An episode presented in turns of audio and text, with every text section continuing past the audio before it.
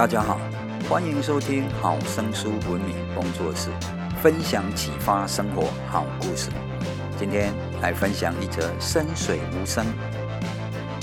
有一首名为《沉默的恋人》的诗，诗中写道：“流水比喻激情对土，浅水中中而深水无声，恰如情诗倘若倾吐，可知心底了无深情。”恋人如若甜言蜜语，骨子里就会虚情假意。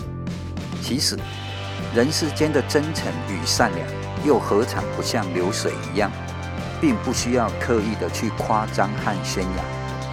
人只有在平静与祥和的心态中，才能达到崇高的思想境界。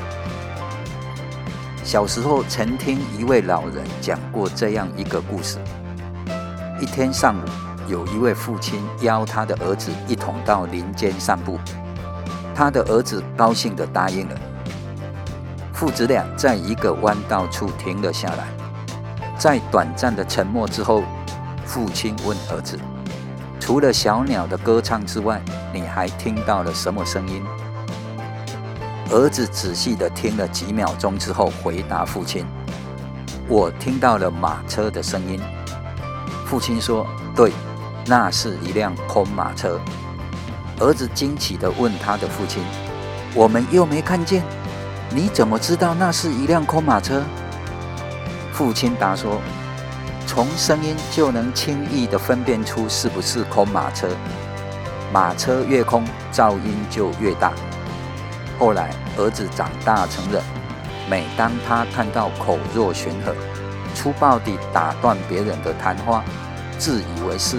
目空一切、贬低别人的人，他都感觉好像是父亲在自己的耳边说：“马车越空，噪音就越大。”那些有渡河经验的人，在涉水之前，总会习惯地抓起一块石头，投入水中以估计水深。水花溅得越高，河水也就越浅。相反，那溅不起多大水花，听不见多大水声的地方，必定深不可测。静水流深，深水无声。马车越空，噪音就越大。不显山，不漏水，不虚张。想必做人也该如此吧。以此来品人和感悟人生，我们将会注意到，以平心静气的口吻与别人的谈话。可以避免争吵，以及学会更多的倾听别人的声音，而不是一昧的强调自己的主张。舒特曼说：“走急的人看不见地上的钉子，烦恼的人享受不到幸福的日子。世界上最宽广的是海洋，比海洋宽广的是天空，比天空更宽广的是人的心灵。”各位听官。你的天空是同心圆还是向外的螺旋圆呢？